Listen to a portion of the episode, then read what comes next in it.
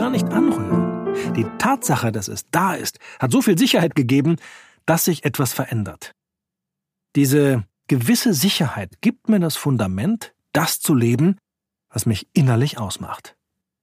Ich habe meinen Diamanten freigelegt. Diesmal war es ein Wechselbad der Gefühle. Erst Freddy, der uns in seiner radikalen Ablehnung des Systems vor die ganz großen Fragen gestellt hat. Und dann Traudel, die uns zeigt, dass es neben Anpassung, Depression und Aggression noch einen vierten Weg gibt, um mit einem autoritären System fertig zu werden. Ich bin Micha. Und ich bin Claudia. Wir sind losgezogen, als die ersten 100 Menschen ihr Grundeinkommensjahr abgeschlossen hatten. In unserem Buch Was würdest du tun? haben wir aufgeschrieben, was sie uns zu erzählen haben. Und in diesem 18-teiligen Podcast könnt ihr das jetzt hören.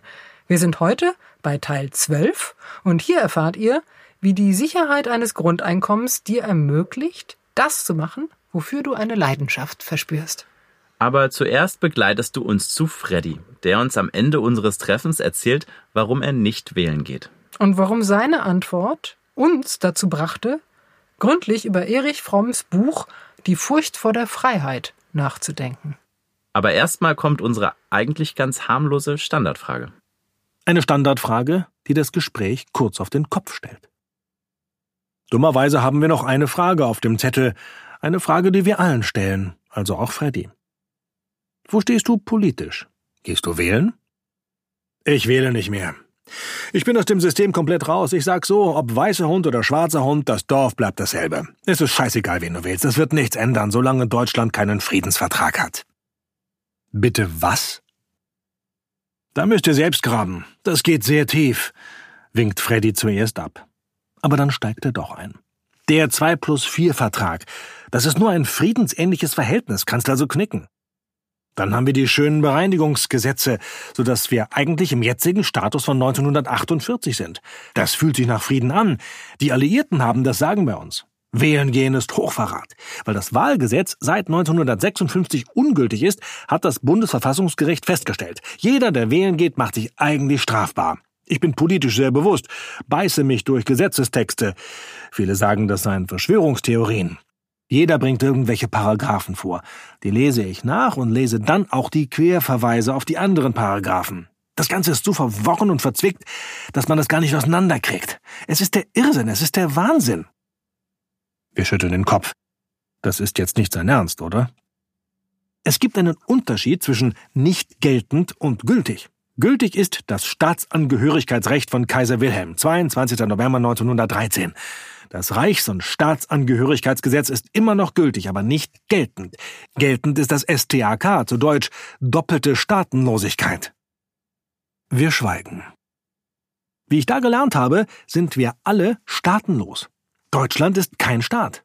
Grundgesetz Artikel 24 Absatz 4. Wo Unrecht zu Recht wird, ist Widerstand rechtmäßig.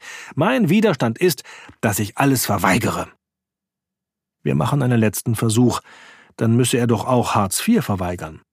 Ich habe da lange genug reinbezahlt. Das ist ja eigentlich mein Geld, das ich da wieder rauskriege. Wir kehren zurück zu unserem Thema. Ist Grundeinkommen für alle eine gute Idee? Ich bin nicht abgeneigt. Das würde sehr viel verbessern. Auf jeden Fall auf Mentalebene mancher Person. Wir denken, von wem spricht er? Wir sagen nichts. Die Leute sagen, dann geht keiner mehr arbeiten. Dann sage ich, was bringen tausend Euro, wenn alle sagen, ich bleibe zu Hause? Wie willst du Brot kaufen, wenn keiner mehr backen tut? Es gibt ja nichts mehr. Alle wollen sie Brot haben. Irgendwer wird dann schon wieder arbeiten. Einfach nur zu Hause sitzen, da wirst du blöd im Kopf. Ich war kurz vorm Verblöden, ohne Scheiß. Ich habe gelesen, damit der Computer hier oben, er tippt an seine Stirn, wieder anfängt zu arbeiten. Ich bin eingerostet. Aber das kommt wieder, eins nach dem anderen. Grundeinkommen auch für Millionäre? Warum nicht? Wenn jeder, dann jeder. Auch Junkies, auch Kinderschänder. Flüchtlinge? Da werde ich Nationalist. Für mich gilt Deutschland in den Grenzen vom 31. Dezember 1937. Nein, ich bin nicht Reichsbürger, ich bin Preuße. Deswegen bin ich für Grundeinkommen für die deutschen Völker. Hessen, Preußen, Bayern, Sachsen, Anhaltiner, Thüringer. Banater Schwaben? Nein, die sind ausgewandert. Und Deutsche auf Zypern? Betrifft mich selbst, ich bekäme es dann nicht. Fände ich okay. Unsere Zeit ist um. Wir müssen zum Zug, und zwar schnell. Wir joggen zum Bahnhof, kommen atemlos am Bahnsteig an. Der Zug hat 20 Minuten Verspätung. Während wir warten, steht plötzlich ein Mann mit weißem Basecap neben uns. Ich hatte Sorge, dass ihr den Zug verpasst und nicht weiterkommt. Fürsorglich ist er. Wirklich nett. Wir plaudern noch sehr freundlich, bis der Zug einfährt. Wir verabschieden uns wie alte Freunde. Im Zug schauen wir uns fragend an. Was war das? Wir brauchen lange, um diese Begegnung zu verarbeiten. Immer wieder kommen wir auf Freddy zu sprechen. Natürlich recherchieren wir die von ihm genannten Paragraphen. Alle Zahlen stimmen. SGB 12, selbst der Wechselkurs des bahrainischen Dinar. Wir finden Texte, die seine Thesen von den Grenzen von 1937 und von dem verfassungswidrigen Wahlgesetz bestätigen. Man muss nicht lange suchen im Netz. Es braucht ein kleines bisschen länger, die Antworten zu finden, die solche Thesen sachlich und plausibel als populistischen Blödsinn widerlegen. Wir könnten Freddy als Spinner abtun. Aber wir wollen verstehen, was in ihm vorgeht, weil wir wissen wollen, ob ein bedingungsloses Grundeinkommen irgendetwas verändern würde. Das würde sehr viel verbessern, hat Freddy selbst gesagt. Auf jeden Fall auf Mentalebene mancher Person. Wir kehren immer wieder zurück in seine Gedankenwelt. Er will Freiheit. Er ist voller Lebensenergie und Neugier. Er ist weltoffen und menschenfreundlich, und trotzdem droht er, in antidemokratische Gefilde abzurutschen. Sein preußisches Pflichtbewusstsein wurde nicht belohnt. Von wegen üb immer Treu und Redlichkeit. Sein Lebensweg führt ihn nicht wie auf grünen Auen durchs Pilgerleben. Deswegen hat er uns in diesen Pub geführt. Murphy's Law eben. Es scheint die Überschrift über Freddys beruflicher Achterbahnfahrt. Erst startet er siegessicher in der Industrie, doch da fliegt er als Globalisierungsverlierer aus der Kurve. Schlau nimmt er die Abfindung und macht sich selbstständig. Kurierdienste, die braucht man jetzt. Währenddessen scheitert die erste Ehe. Die zweite Tochter bekommt er nicht mal mehr zu Gesicht. Dann erobern Internet und E-Mails die Welt, Kuriere sind überflüssig, werden erst Jahrzehnte später mit dem Boom des Onlinehandels wiedergebraucht und da auch nur als Minijobber. Freddy fliegt als Digitalisierungsverlierer aus der Bahn. Er rettet sich auf ein arabisches Globalisierungsfloß, bringt Gastarbeitern in Bahrain preußische Disziplin bei. Darüber geht die zweite Ehe kaputt weil er nicht mehr zu Hause ist. Er ackert ohne Rücksicht auf seine Gesundheit. Da geht der Rücken kaputt. Er steht vorm Jobcenter, die erklären ihm, wie er leben soll. Dabei weiß er das doch selbst, und sogar besser. Es stellt ihn niemand mehr ein. Durch Altersdiskriminierung wird er zum Verlierer auf dem Arbeitsmarkt. Gut, sagt er, wenn mich in Deutschland keiner mehr will, dann gehe ich eben ins Ausland. Aber da schieben die deutschen Behörden einen Riegel vor. Er wird nun auch noch zum Hartz-IV-Verlierer. Murphys Law eben. Alles, was schiefgehen kann, wird auch schiefgehen. Er wird gezwungen, legal, illegal nach Zypern zu reisen. Er will sich an Regeln halten, aber er kann nicht. Er versucht die Systemlogik des Sozialstaates zu verstehen und verheddert sich immer mehr. Eine Befreiung ist unmöglich, die Lage ist aussichtslos. Er spürt, dass außer der demütigenden Kapitulation bald nichts mehr bleibt. Er versucht ein letztes Aufbäumen innerhalb der rechtsstaatlichen Ordnung, akzeptiert oder gar unterstützt zu werden. Im Ergebnis steht er vor zwei Möglichkeiten. Den normalen Weg, also scheitern, oder lügen. Wir fantasieren eine Erklärung. Die Tatsache, dass er, dieser ehrliche, zuverlässige, tugendhafte Preuße, diesen Staat anlügen muss, um seine Würde nicht zu verlieren, sorgt dafür, dass er diesen Staat nicht mehr anerkennen kann eine gedankliche Rettung. Das Deutschland, das ihn so enttäuscht, gibt es ja gar nicht. Dann ist es auch nicht schlimm, wenn er lügt, wenn er den Staat hintergeht. Im Gegenteil, wählen zu gehen ist eine Straftat. Hartz IV ist ein Geschäft, in das er eingezahlt hat und das er jetzt ausgezahlt bekommt. Dankbarkeit, Loyalität oder gar Geborgenheit? Unmöglich. Er will dazugehören und seine Integrität wahren. Er will Anerkennung. Bekommt nichts davon stattdessen Gängelung und Bevormundung durch Behörden. Das Grundeinkommen ist das komplette Gegenteil. Er spart das Geld als Startkapital für die Selbstständigkeit in Zypern, und das ist der halbe Weg nach Bahrain, und dort ist Freiheit. Ja, so wird ein stringenter Gedankengang daraus. Claudia reibt sich die Augen. Freddy will sein Leben genießen und sich in seinen Fähigkeiten beweisen. Eine Ente schießen, einen Fisch angeln oder eben einen Internetshop gründen und gelegentlich irgendwo in der Sonne sitzen. Micha seufzt. Leute, lasst den doch einfach mal machen. Wenn wir ihm einfach ein bedingungsloses Grundeinkommen geben würden, hätte er eine neue Chance, sich zu beweisen, statt sich am System abzuarbeiten. Der Psychoanalytiker und Sozialphilosoph Erich Fromm schrieb schon 1941 ein Buch über ein besonderes Phänomen der Freiheit, nämlich die Furcht vor der Freiheit. Eine autoritäre Ideologie ist eine Art Neurose. Sie entsteht in unerträglichen Situationen und gaukelt eine Lösung vor, die das Weiterleben möglich macht. Aber tatsächlich ändert sich nichts. In der Politik erlebt sich der einzelne Mensch oft als ohnmächtig und bedeutungslos, weil das System so abstrakt ist, dass er es weder überblicken noch verstehen kann.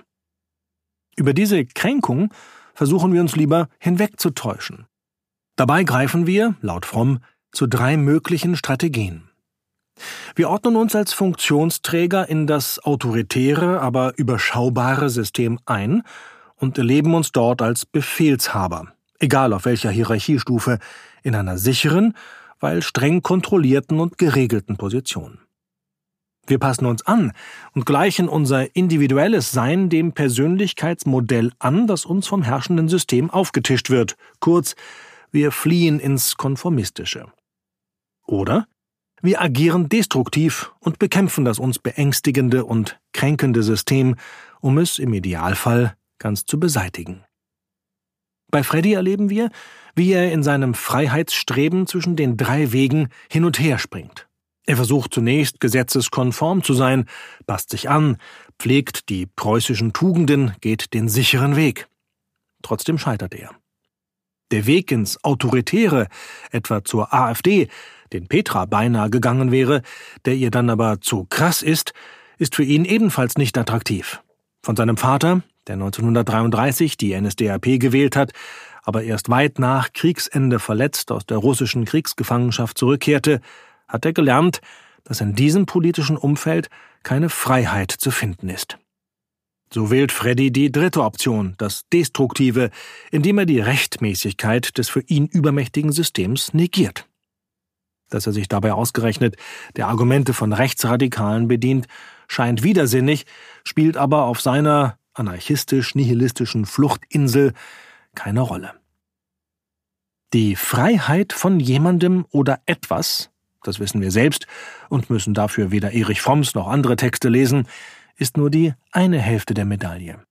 Denn sie stellt uns unmittelbar vor die Frage Freiheit zu was? Das bedingungslose Grundeinkommen ermöglicht Freddy eine neue Chance, seine individuellen Lebensziele in Freiheit und Selbstbestimmung doch noch verwirklichen zu können. Anders als Petra und Gabi, die schon so lange in Abhängigkeit leben, dass sie sich fast gar nicht mehr vorstellen können, wie ein Leben in selbstbestimmter Freiheit aussehen könnte, hat er eine starke Vision von seinem persönlichen Lebensglück, Bahrain oder eben die halbe Strecke Zypern. Jetzt geht ihr aber zu weit, sagt unsere Lektorin, als sie unsere Analyse über Freddy liest. Nach zwei Stunden Gespräch mit Freddy und fromm Lektüre auf sein Seelenleben und seine Verfasstheit zu schließen, sei wirklich too much. Wir sind verunsichert. Der Vorwurf, wir würden psychologisieren, irritiert uns. Wir wollen Freddy doch gerade nicht als Spinner abtun. Fromms Neurosenvergleich hilft uns nicht um Freddy, sondern um das System in Frage zu stellen. Freddy ist der menschliche Seismograph für das autoritäre Dauerbeben unseres sozialstaatlichen Fundaments. Seine Aussagen sind Ausdruck eines Menschen, der sich ohnmächtig in einem autoritären System befindet und nach Überlebensstrategien sucht. Genau das ist Fromms sozialpsychologischer Ansatz. Wer Freddy als Spinner abtut, pathologisiert den Menschen statt das System. Wir sagen zu Freddy, du bist okay. Das bedingungslose Grundeinkommen eröffnet ihm, wie allen Menschen, neue Handlungsoptionen. Und siehe da, kaum spürt er die neue Freiheit, nutzt er sie und treibt mit Elan und Freude seine Geschäftsidee voran. Wir schicken Freddy unsere Analyse über ihn und bitten um seine Meinung. Er hat zwei, drei kleine Änderungen. Der Rest ist für mich in Ordnung. Dass dieses mehr oder weniger an individuellem Freiheitsstreben nicht eine persönliche Stärke oder Schwäche ist, sondern eventuell auch etwas mit den herrschenden Geschlechterverhältnissen zu tun hat, auf diesen Gedanken stoßen wir bei Traudel. Und auf ihre vielen beeindruckenden Gedanken zu der Frage Freiheit wozu? Traudel und die Verwirklichung des Selbst. Traudel ist unsere älteste Gewinnerin. Wir treffen sie zwei Monate vor ihrem 69. Geburtstag in Mainz im Foyer eines Hotels am Bahnhof. Sie begrüßt uns strahlend. Sie freut sich, dass wir ein Buch schreiben wollen und erzählt, dass sie selbst auch gerade an einem Buch über Frauenbiografien arbeitet.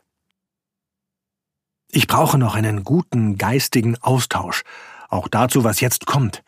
Was mache ich mit der dritten Lebensphase? Diese Fragen kommen, ob du willst oder nicht.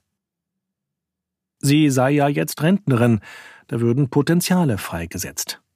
Was will die Welt noch von mir? Nicht, was will ich von der Welt? Die Pflicht ist vorbei. Jetzt geht's um Kreativität. Jetzt geht es darum zu leben, was noch leben will. Sie steigt sofort ins Thema Grundeinkommensgefühl ein ist geübt darin, über ihre Gefühle zu sprechen, reflektiert sich und ihr Leben sehr bewusst. Sie sei auf einem Bauernhof in Schwaben aufgewachsen und im Geist des Calvinismus und der schwarzen Pädagogik erzogen worden. Es gab niemanden, der nach ihren Potenzialen geguckt hätte, niemanden, der sie gefördert hätte. Ich habe Botschaften bekommen, die mich klein machen, die rassistisch sind, gewalttätig. Als Kind als junges Mädchen hatte ich keine Chance, mich zu wehren. Ich wusste nur, ich bin kein Opfer. Ich will hier raus. Sie wusste nur nicht wie. Rausgeholfen hat dann ein Mann. Heute weiß ich, dass die Ehe, ich war zweimal verheiratet, überhaupt nicht mein Lebensmodell ist, aber lange gab es für mich nichts anderes. Mit 20 Mutter, mit 24 Ehefrau. In dieser Reihenfolge. Skandal im Dorf. Sie geht mit dem Mann ins Ausland, Italien. Ich wollte ihn gar nicht. Innerlich wusste ich das, aber ich hatte keine Alternative. Er war nur ein Sprungbrett, der Käfigöffner. Trotzdem sind sie 13 Jahre verheiratet. Sie fühlte sich in der Verantwortung als Mutter und als Ehefrau. So war ich erzogen. Ich habe komplett gegen meine innere Stimme gearbeitet. Ich war ja auch finanziell auf ihn angewiesen, ausgeliefert, ein typisches Frauenschicksal eben. Nach vier Jahren in Italien ziehen sie erst nach Hamburg, ein paar Jahre später nach Mainz. Im Ausland konnte sie als gelernte Bürokauffrau nicht arbeiten. In Deutschland arbeitet sie erst in einer Arztpraxis, dann in einer Buchhandlung. Sie ist gerade 30, als sie dahinter kommt, dass ihr Mann sie betrügt. Was jetzt?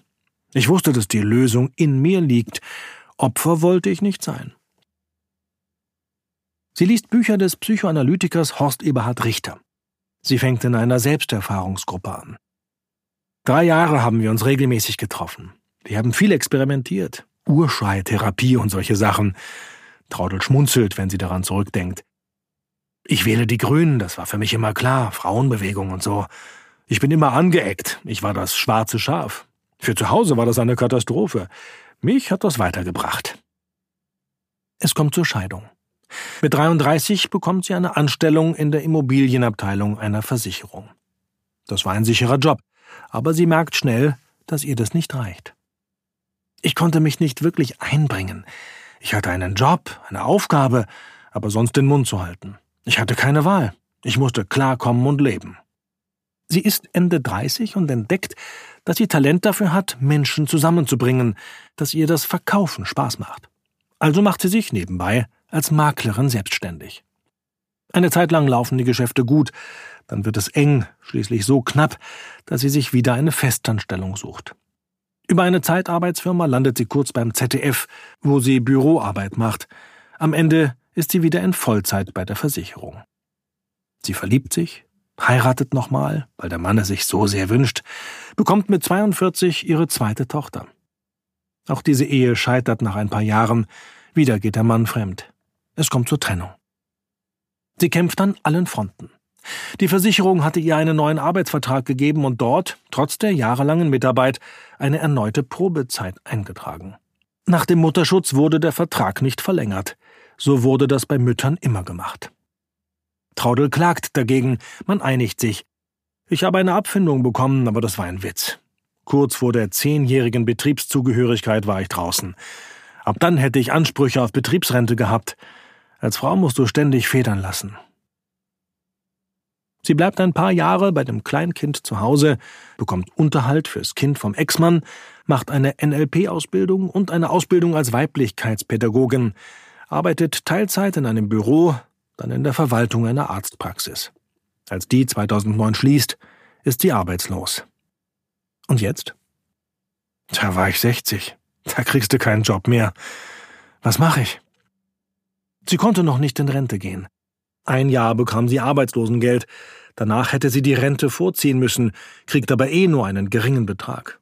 Sie steht vor der Perspektive Hartz IV. Das war so ernüchternd und beschämend, ich habe so geheult. Sie macht kein Hehl daraus, wie schlecht es ihr damals ging. Ich kann verstehen, dass Menschen, die Hartz IV bekommen, keinen Lebensfunken mehr in sie spüren. Hier hast du keine Würde mehr. Da wusste ich, das geht nicht. Es muss einen anderen Weg geben. Sie entdeckt eine Anzeige in der Zeitung. Maklerbüro sucht Bürokraft. Sie arbeitet zur Probe, es wird ein Job draus. Der Chef war Psychotherapeut, seiner Frau gehörten die Immobilien. Traudel findet nicht nur Arbeit, sondern auch einen guten Austausch, bis der Chef krank wird und sie auch diesen Job verliert. Bis hierhin ähnelt Traudels Geschichte der von Freddy. Sie hat sich ihr Leben lang frei kämpfen müssen und erlebte einen Rückschlag nach dem anderen. Freiheit? Von den drei Wegen, die Erich Fromm aufzeigt, wählt sie einen vierten. Losgelassen in die notdürftige Freiheit des Prekariats, sagt sie Nein zur Konformität, sie sagt Nein zur autoritären Welt, aber sie wählt auch nicht das Selbstzerstörerische, wie so viele andere. Sie skandiert nicht Volksverräter, leugnet nicht die Rechtsstaatlichkeit Deutschlands, wählt nicht AfD. Durch die verschiedenen therapeutischen Gruppen kann sie ihre Situation permanent reflektieren und behält ihre innere Mitte. Sie lebt in innerer Freiheit, verstanden als positive Verwirklichung des individuellen Selbst, wie Sozialphilosoph Fromm das nennt. Und in dieser Phase gewinnt sie das Grundeinkommen. Ein Diamant wird freigelegt. Das Grundeinkommen kam genau zum richtigen Zeitpunkt. Das war ein Gefühl, mir kam gar nicht in den Sinn, irgendwelche Luxusgüter zu kaufen. Ich konnte meine Rechnungen bezahlen, das Auto musste zur Inspektion, ich habe eine gute Matratze gekauft. Diese tausend Euro, wie wichtig die sind. Als sie noch arbeitete, verdiente sie zuletzt um die 900 Euro netto. Die Tochter wohnte noch bei ihr. Sie bekamen Wohngeld vom Staat. Wir mussten immer rechnen. Mit Grundeinkommen hatte sie doppelt so viel Geld wie vorher. Die letzten 1000 Euro wurden vor etwa zwei Jahren auf ihr Konto überwiesen. Das war das erste Mal das Gefühl von einer Sicherheit, dass ich nicht mehr abhängig bin von dem, was da draußen passiert, sondern dass ich in Sicherheit bin. Das ist ein Gefühl, das kann man gar nicht beschreiben. Ihr schießen Tränen in die Augen. Das Grundeinkommen hat mein Bewusstsein geschärft, was Menschsein überhaupt bedeutet. Hier in dieser Welt teilhaben zu können, ins Theater zu gehen, das war ja vorher alles nicht möglich mit dem, was ich hatte. In dem Grundeinkommensjahr denkt sie viel nach. Was will ich machen? Ich will nicht wieder abhängig sein von Leuten, die mir sagen, was ich zu machen habe. Jetzt will ich machen, wofür ich eine Leidenschaft habe. Sie fragt sich, was sie gerne macht, träumt, beginnt Pläne zu schmieden.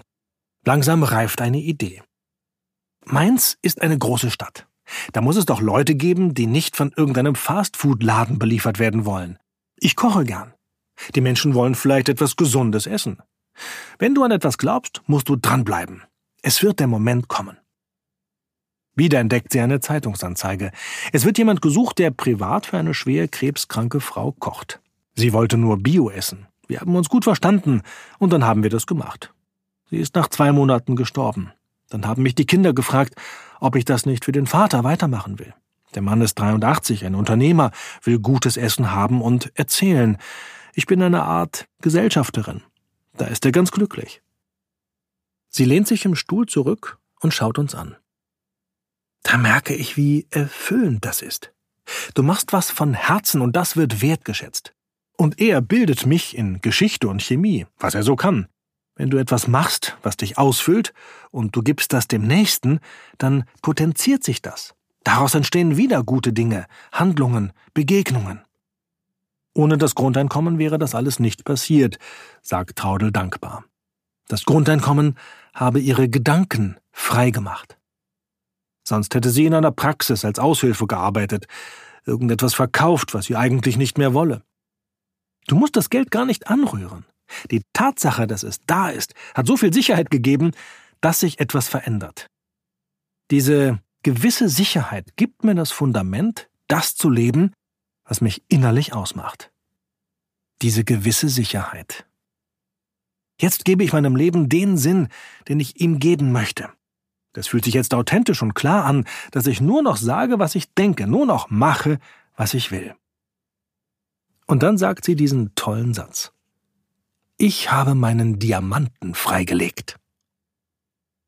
Wir stellen unsere Standardfrage, ob alle Menschen Grundeinkommen bekommen sollten, auch Millionäre? Sie zögert. Da bin ich mir nicht sicher. Zum Beispiel der Unternehmer, für den sie kocht? Tja, sie schweigt. Sie denkt. Dann ringt sie sich durch. Doch, ja. Doch ja, ich finde das okay. Nicht, weil sie das brauchen, sondern wenn sie auch tausend Euro kriegen, dann sind sie mit im Boot. Wir schauen sie fragend an. Ja, sonst entstünde ja eine Schieflage. Sie können die tausend Euro ja spenden, wenn Sie sie nicht brauchen, aber Sie können die anderen nicht anklagen. Dann bin ich nicht angreifbar, dann bin ich auf Augenhöhe. Jetzt ist sie ganz sicher. Heute Morgen habe ich noch überlegt. Da wusste ich keine Antwort. Aber doch, ja, die sollen das auch kriegen. In der Rückschau sind wir uns sicher. Dies war der Moment, an dem sich für Traudel der Kreis des Grundeinkommensgefühls schloss und sie alle Facetten des bedingungslosen Grundeinkommens emotional bewusst durchdrungen hatte. In diesem Buch haben wir bisher erst einen Halbkreis erzählt, nämlich die ersten drei Facetten, das Gefühl von Fülle und Zutrauen, das Gefühl, frei und unabhängig zu sein von anderen und das Gefühl, frei zu sein, zu tun, was man möchte oder, um es mit Haudel zu sagen, den eigenen Diamanten zum Glitzern zu bringen. Es fehlen noch drei weitere Facetten des Grundeinkommensgefühls. Unsere Tour geht weiter. Okay, die ersten drei Facetten des Grundeinkommensgefühls kennst du jetzt schon. Zutrauen, Freiheit von und Freiheit zu. Fehlen noch drei weitere. Bei Janka, der nächsten Gewinnerin, lernten wir Facette Nummer 4 kennen.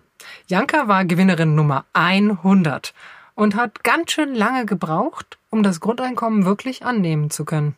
Dank Janka haben wir erst begriffen, was es mit dem so oft verteufelten Konsum auf sich hat. Und am Ende haben wir eine Entschuldigung formuliert an Vitrinen Alex, jenen Gewinner, der seine Konsumartikel in einer Glasvitrine im Wohnzimmer ausgestellt hat. Oje, oh war uns das peinlich. Wenn du sofort weiterhören oder lesen möchtest, kannst du das Buch oder Hörbuch auf unserer Internetseite bestellen. www.meingrundeinkommen.de slash Buch. Wenn du selbst ein Jahr Grundeinkommen gewinnen willst, geh auf meingrundeinkommen.de und melde dich kostenlos an. Danke, dass du den Berichten von unserer Abenteuerreise durch das Grundeinkommensdeutschland zuhörst. Nächste Woche geht es nach Berlin.